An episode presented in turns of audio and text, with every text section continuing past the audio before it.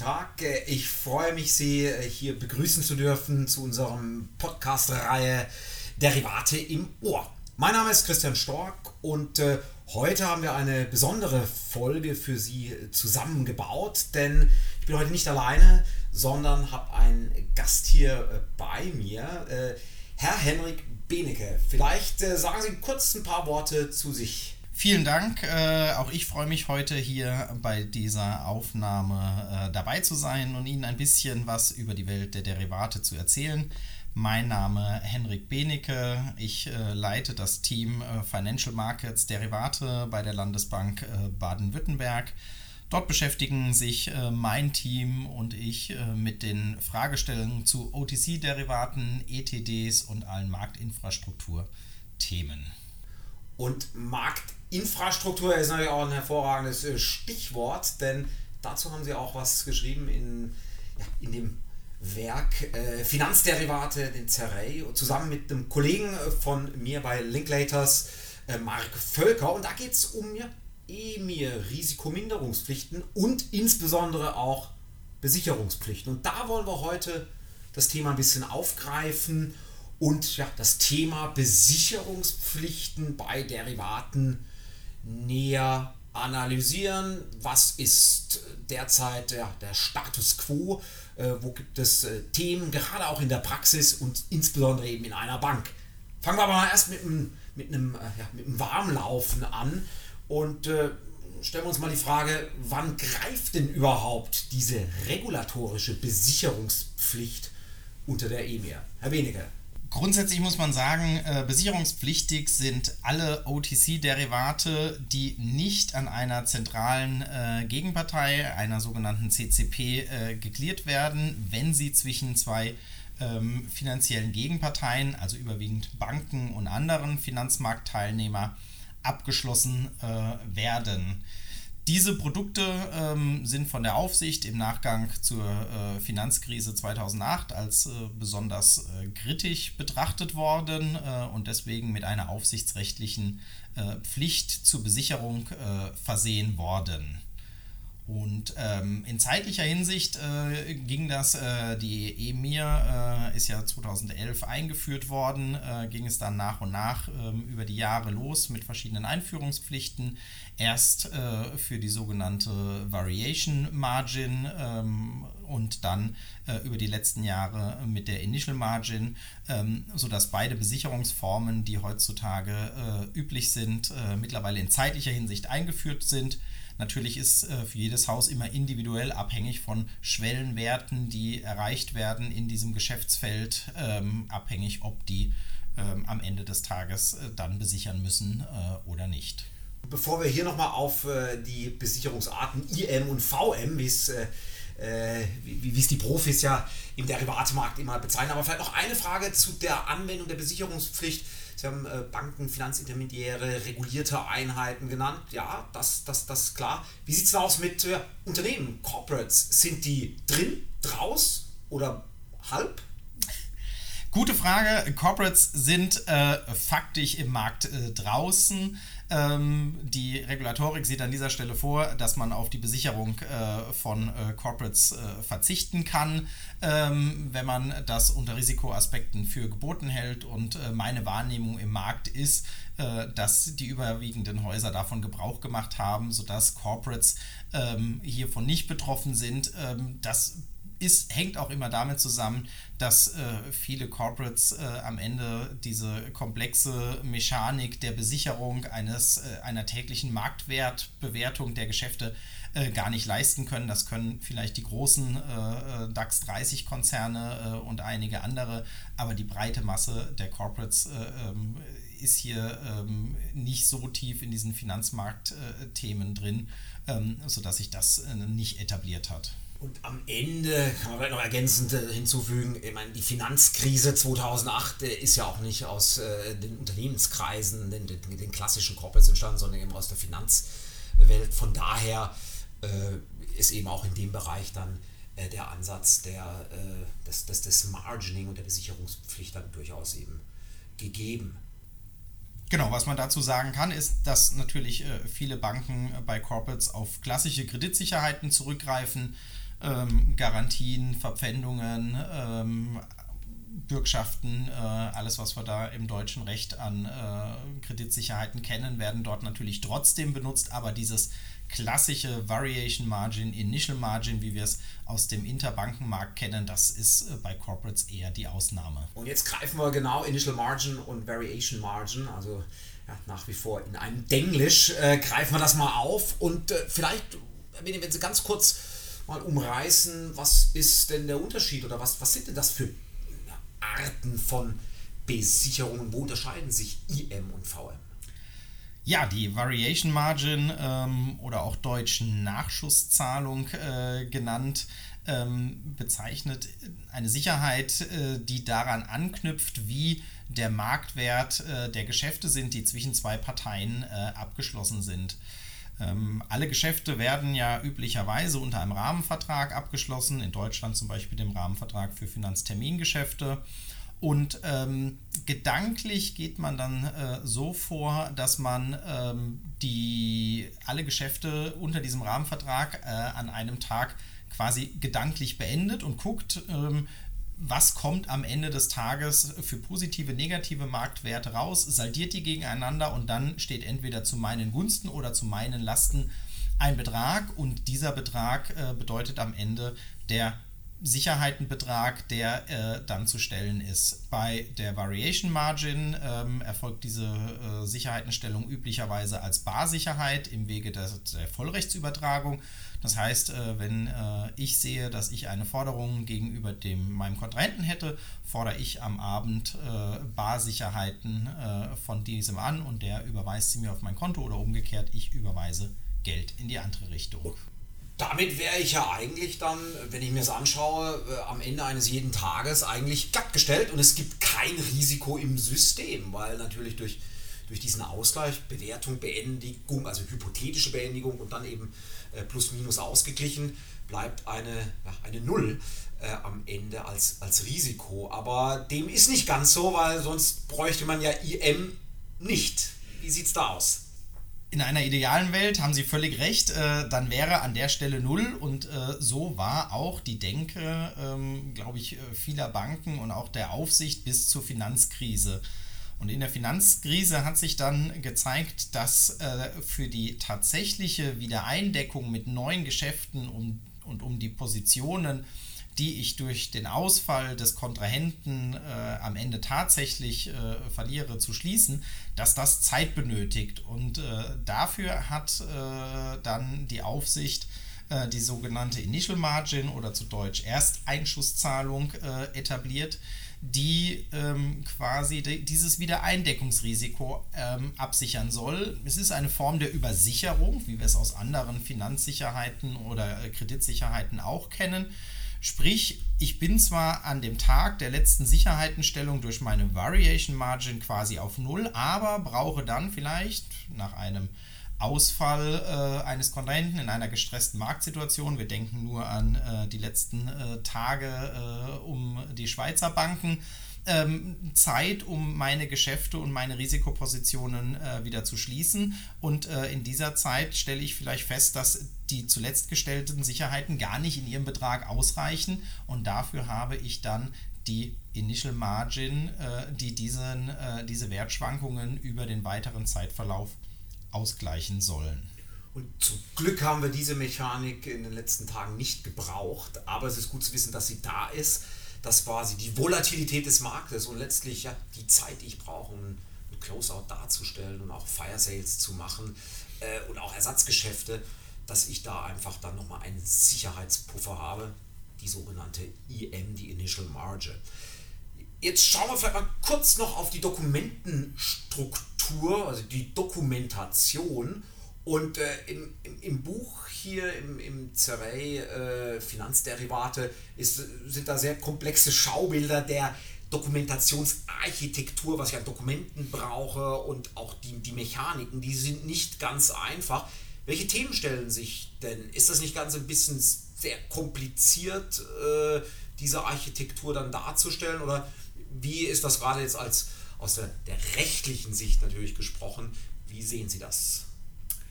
Ähm, sicherlich die Komplexität äh, ist da. Dafür muss man vielleicht zuerst nochmal sich gewahr machen, dass die Initial Margin ähm, entgegen der Variation Margin keine Vollrechtsübertragung ist, sondern dass wir hier das Konzept einer ähm, Verpfändung haben und zwar einer Verpfändung von Wertpapieren üblicherweise, die nicht bei den einzelnen äh, Kontrahenten, sprich Banken liegen, sondern in der Regel bei Verwahrstellen, Custodians.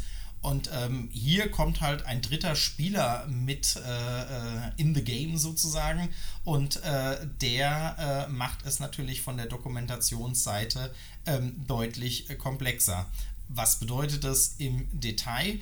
Ich habe meinen Rahmenvertrag und meine Besicherungsvereinbarung äh, für Variation Margin, zum Beispiel den VM-Besicherungsanhang zum deutschen Rahmenvertrag dort habe ich auch immer genettete Positionen. Das heißt, ich habe immer nur Zahlungsströme in eine Richtung und äh, berechne meine Marktwerte unter dem Rahmenvertrag und stelle in der Höhe Sicherheiten unter der VM-Besicherungsvereinbarung. Äh, Komplexer wird es mit der IM, weil die wird nicht mehr genettet, sondern die stelle ich in beide Richtungen, weil jede Partei ja ein Wiedereindeckungsrisiko hat. Insofern werden diese Beträge nicht gegeneinander äh, aufgerechnet, saldiert, sondern jede Partei stellt der andere Initial Margin. Das heißt, im Vergleich zu einer VM-Besicherungsvereinbarung habe ich hier schon mal zwei, nämlich immer für mich als Bank eine als Sicherungsnehmer und eine als Sicherungsgeber.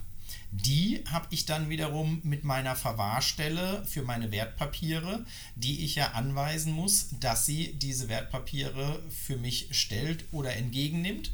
Und wenn jetzt beide Parteien auch noch eine unterschiedliche Verwahrstelle haben, zum Beispiel der eine eine in Luxemburg und der andere eine in Belgien, dann verkompliziert sich die Dokumentation hier an dieser Stelle erheblich. Und das ist etwas, womit man sich als äh, Haus intensiv auseinandersetzen muss und was natürlich äh, sehr komplex ist. Am Ende natürlich alles geschuldet der aufsichtsrechtlichen Vorgaben zum Thema ähm, Besicherung mit Initial Margin. Was sind die Vorgaben? Es muss insolvenzfest äh, segregiert sein bei einer Verwahrstelle. Es muss äh, in beide Richtungen gehen.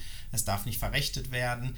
Das sind alles Punkte, die in der Dokumentation umgesetzt sind und äh, die am Ende des Tages die Dokumentation hier sehr komplex macht. Ja, und dann die, wir Juristen äh, ja, nicht, dass wir die Komplexität lieben, sondern auch die Einfachheit kann manchmal schön sein. Aber es sind natürlich hier Themen. Ne? Sie haben verschiedene Jurisdiktionen, haben Sie gerade auch angesprochen mit den Verwahrstellen. Wir haben Pfandrechtslösungen, die eben schwerfälliger sind, weil es Sicherheiten sind. Echte Sicherheit im, im Gegensatz zu einem, ja, wenn ich wirklich eine Vollrechtsübertragung mache. Also von daher habe ich hier einen ganzen Strauß an Themen, die das Ganze natürlich rechtlich spannend machen, aber eben auch komplex. Vielleicht noch ein Blick auf äh, zum, zum, zum, zum Abschluss des, des, ähm, des Bereichs der, der Besicherungspflicht, vielleicht noch äh, auf die IM. Gibt es da irgendwelche Themen aus der Praxis jetzt bei Ihnen im Haus, äh, die Sie da umtreiben, äh, die einfach hier für die Hörer interessant sind? Vielleicht nicht nur aus unserem Haus, sondern eine Wahrnehmung, die ich äh, schon bei der Einführung der äh, Initial Margin generell im Markt äh, gemacht habe, ist, dass ähm, aufgrund der dargestellten Komplexität in den einzelnen Häusern viele Bereiche involviert sind und tangiert sind. Wenn wir auch hier nochmal den Vergleich zur ähm, Besicherung nach VM mit VM äh, uns äh, angucken, ähm, dort habe ich die Marktwerte und mein Collateral Management, die diesen Marktwert äh, als Barausgleich anfordern und hier wird Cash ausgetauscht am Ende des Tages. Bei der IM habe ich äh, erstmal eine Bewertung über ein Modell. Das heißt, ich muss dieses Modell mit Zahlen und Daten füttern. Dafür brauche ich äh, Einheiten, die entsprechenden Zugang hierzu haben, ähm, seien es Handelseinheiten, seien es Risikocontrolling-Einheiten, äh, die das Ganze dann auch wieder überwachen, um überhaupt mal dieses Modell für die Berechnung dieser äh, ähm, Initial Margin äh, mit Daten zu füttern. Ähm, dann brauche ich jemanden, der mir die Wertpapiere allokiert, äh, weil ich eben nicht nur Cash habe, sondern ich muss natürlich auch die entsprechenden Wertpapiere, die die Anforderungen, die zwischen den Parteien vereinbart sind, erfüllen, ähm, vorrätig hält und äh, entsprechend dann äh, über die Verwahrstelle austauschen kann. Ähm, und ähm, ich benötige auch jemanden, der diese komplette, äh, komplexe Dokumentation verhandelt. Das heißt, viele Einheiten im Haus, die hier tangiert sind Und das ist ähm, etwas, was die Initial Margin einfach aus meiner Sicht sehr besonders macht. Besonders und auch komplex in, in, in der gesamten Architektur, sei es jetzt aus rein rechtlicher Sicht, aber eben auch dann im Handling, im Doing, im Befüttern der Daten und auch dann im, ja, im, im, im, tatsächlichen Austausch der, der Sicherheiten. Ich glaube, das war nochmal ein schöner Blick in die, in die Praxis. Was man vielleicht hier ergänzen kann, ist, äh, es gibt auch Erleichterungen, äh, ein paar, die sich in der Praxis äh, etabliert haben. Ähm, da äh, ist es so, dass grundsätzlich die Initial Margin äh, nie ausgetauscht werden muss, erst ab einem Freibetrag von 50 Millionen Euro.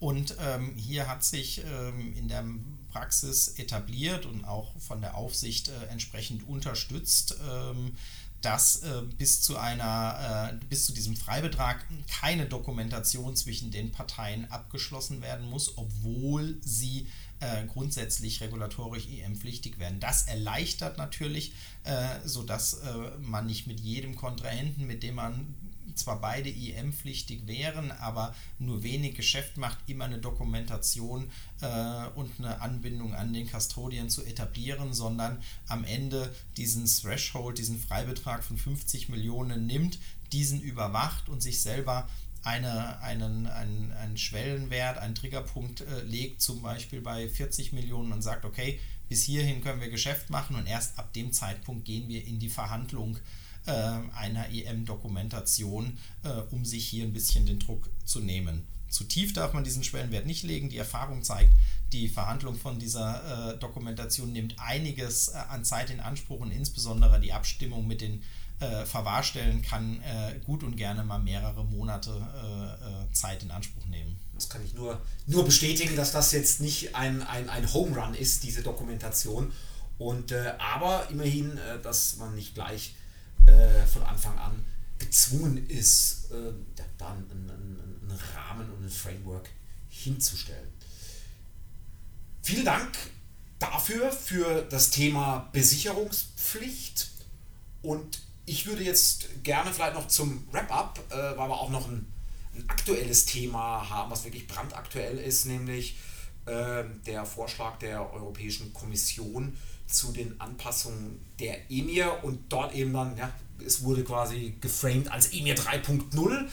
Jetzt wollen wir da nicht im Detail durchgehen, weil das ist dann nochmal ein eigener äh, Podcast sicher, aber äh, wenn ich Sie hier schon als Praktiker der BNK habe, würde mich schon interessieren, was sehen Sie denn als, als positiv an, an den geplanten Änderungen?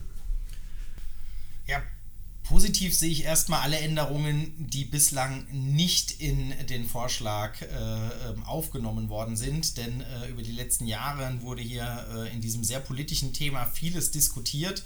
Ähm, und äh, da waren äh, Ideen von Verbot von äh, Clearing in Drittstaaten bis hin zu Strafeigenkapitalunterlegungen für Clearing an Drittstaaten CCPs im Gespräch gewesen.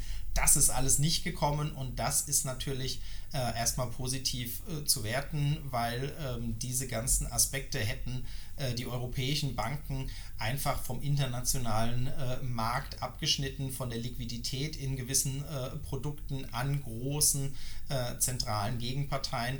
Und das wäre, glaube ich, für den kompletten europäischen Markt insgesamt eher negativ gewesen. Vor dem Hintergrund äh, glaube ich, eine sehr äh, positive und abgewogene ähm, Entscheidung äh, dieser Vorschlag, äh, der eigentlich äh, im, im Großen und Ganzen ähm, befürwortet werden kann.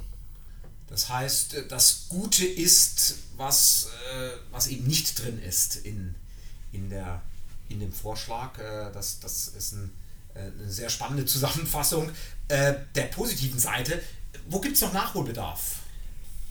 Äh, Nachholbedarf gibt es sicherlich äh, in vielen Kleinigkeiten. Es sind so äh, einige äh, Reporting-Pflichten neu aufgenommen worden ähm, oder angelegt, wo man sich fragt, ähm, werden diese Pflichten nicht aktuell schon durch äh, das Reporting unter EMIR ähm, erfüllt? Liegen diese Informationen bei den Aufsichtsbehörden nicht schon vor? Und äh, auch eine Informationspflicht findet sich noch drin, äh, bei der äh, die Kunden, wenn man Kundenclearing anbietet, ähm, über die Möglichkeit eines äh, Clearings in, innerhalb der EU hingewiesen werden müssen. Da stellt sich in der Praxis natürlich die Frage, wie soll das funktionieren? Auf Trade-by-Trade-Basis nahezu unvorstellbar äh, weil der Kunde am Ende des Tages hochautomatisiert diese Geschäfte ähm, über seinen Clearing-Member, seinen Clearing-Broker abwickelt. Ähm, natürlich am Anfang kann man Ihnen sagen, mitteilen, neben einem Drittstaaten-CCP kannst du auch innerhalb der EU deine Geschäfte clearen, aber ähm, eine andere Möglichkeit ist in der Praxis nahezu nicht denkbar. Hier wäre Nachbesserungsbedarf ähm, wünschenswert. Und, und, da haben Sie natürlich noch einen Elefanten angesprochen, der hier im Raum steht. Äh, Artikel 7a, der, der Vorschlag, äh, nämlich das ja verpflichtende Clearing bei einem EU-CCP, also gegen Partei in der EU. Äh, da gibt es dann auch mit, mit den aktiven Konten, äh, die dort dann verpflichtet vorgesehen ist, einen, einen Vorschlag, hochkontrovers und natürlich auch politisch. Aber dennoch, was ist Ihre persönliche Einschätzung dazu? Ich glaube, die Idee dahinter ist grundsätzlich ausgewogen und Ergebnis der Konsultationen im Markt und ein Versuch, die verschiedenen politischen, aber auch Marktströmungen hier äh, zusammenzubringen. Ähm, vor dem Hintergrund keine schlechte Lösung. Allerdings sollte man sich überlegen, ob man dieses System am Ende nicht zweistufig ausgestaltet, nämlich in einem ersten Schritt sagt, ähm, wir haben Active Accounts, also ich habe einen Account an einem europäischen CCP und gucke erstmal, ob alleine diese Einrichtung einer Anbindung dazu führt, dass ich dann tatsächlich auch mehr Geschäft mache, dass sich mehr Liquidität äh, an diesen Märkten äh, bildet und natürlich dadurch auch interessantere Preise, die wieder andere Marktteilnehmer anlockt und dadurch insgesamt das Geschäft an diesen äh, EU-CCPs erhöht. Und erst in einem zweiten Schritt, wenn die Active Accounts die gewünschten Effekte nicht mit sich bringen, dann zu sagen, wir gehen hin und überlegen, was könnten äh, qualitative Merkmale, Volumina sein, die verpflichtend innerhalb äh, der EU an einem EU-CCP geklärt werden. Ich persönlich glaube, dass durchaus der erste Schritt schon Effekte haben kann und wird und dass wir dadurch eine Stärkung des EU-Clearings haben. Ähm, deswegen mein Petitum dafür, erst den ersten Schritt zu machen und dann in einer äh, separaten Abwägung im Nachgang ähm, den zweiten Schritt zu gehen und zu sagen, okay, eins hat nicht gefruchtet, wir brauchen jetzt doch auch noch ähm, festgelegte Volumina-Grenzen. Also zunächst mal nach einer äh, Marktlösung zu schauen. Ich glaube, das, äh, das ist durchaus äh, sensibel und auch äh, ja, sachgerecht an der Stelle. Herr Willicke, wir sind schon durch. Das äh, war sehr lebendig und auch äh, spannend. Das erste Mal, dass wir es quasi in einem, äh, in einem Dialog und einem äh, Interview in einem äh, in diesem Format gemacht haben. Äh, Habe mich sehr gefreut, dass Sie die Zeit gefunden haben und bedanke mich bei Ihnen für Ihre Einschätzung vom Markt und verbleibe soweit und wünsche uns allen Derivate im Ohr. Auch von meiner Seite vielen Dank, dass ich hier dabei sein durfte und hoffe, ich habe allen Zuhörern ein paar spannende Einblicke in die Welt der Derivate gegeben. Vielen Dank.